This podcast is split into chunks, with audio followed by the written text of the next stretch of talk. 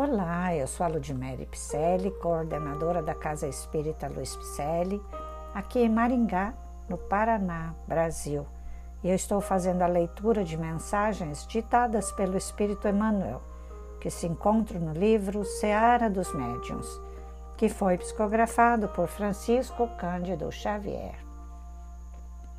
O episódio de hoje intitula-se Mediunidade e Trabalho. Diante das obrigações naturais que a mediunidade impõe em sua prática, muitos companheiros trazem à baila desculpas diversas que lhes justifiquem a fuga, embora demonstrem vivo interesse na aquisição de poderes psíquicos.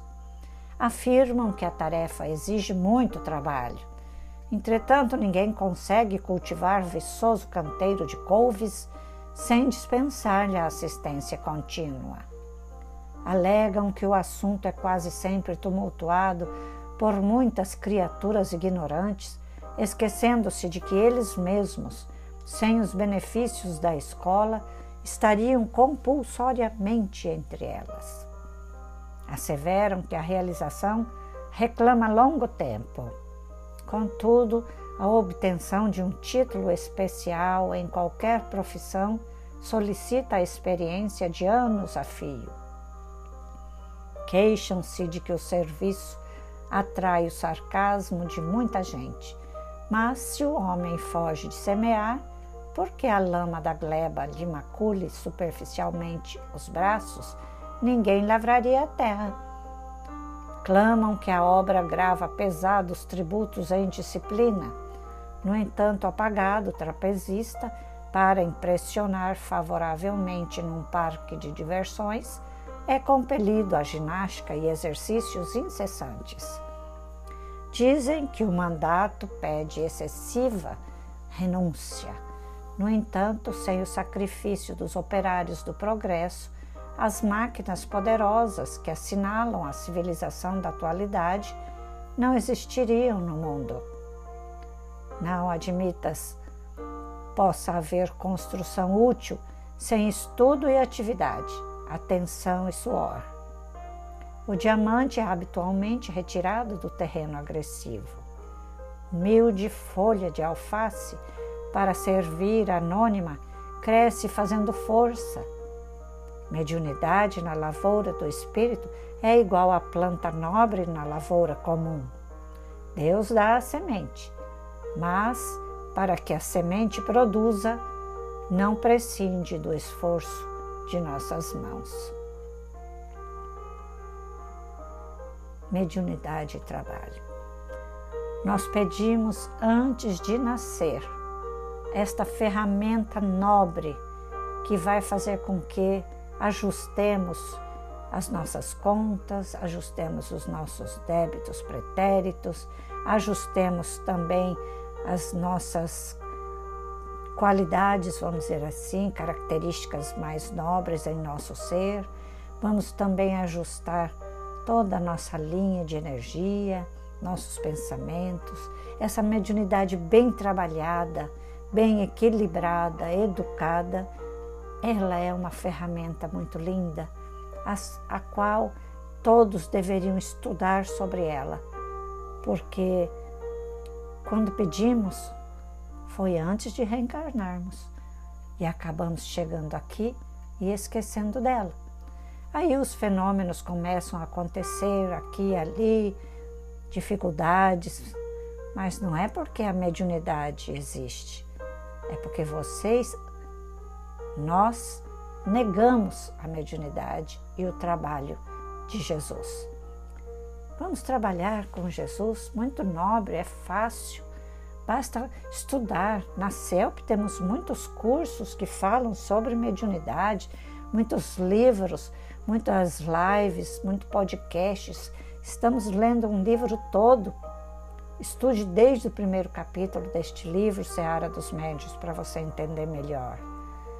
Caso queira estudar conosco, acesse nosso site www.celpifempicele.com.br. Você vai encontrar nosso telefone para entrar em contato conosco e se matricular. nos cursos que estamos fazendo. E em breve você poderá trabalhar numa mesa mediúnica ou mesmo na casa espírita tem muitas tarefas com a mediunidade. Tantas maneiras de ser médium. E muitas pessoas acham, porque não vão ao centro espírita, que não estão trabalhando com a mediunidade. Pois a mediunidade está sendo trabalhada dioturnamente. Ela é aberta. Chega um momento em que nós colocamos em prática sem mesmo ter consciência disso. Então é melhor ter consciência estudando, né? Porque Emmanuel enfatiza aqui que precisamos estudar sistematicamente as obras de Allan Kardec, os livros espíritas.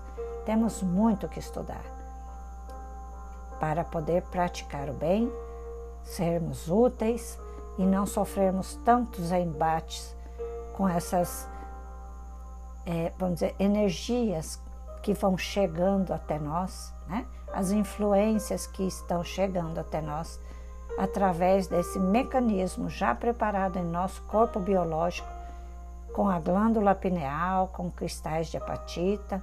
Olha quanta conversa boa, né? Vamos estudar? E essa glândula pineal, ela 24 horas ela trabalha e fica captando. Então, se você não vai trabalhar na casa espírita, você está trabalhando lá fora da casa. E com quem? Com os bons espíritos? Será? Já parou para pensar nisso? Eu prefiro trabalhar na casa espírita com os bons espíritos que, além de nos ajudarem, eles nos protegem dos embates mais difíceis das nossas vidas. Então, mediunidade e trabalho devem andar juntos. E eu espero que você pense nisso? Venha estudar, venha trabalhar conosco, tá?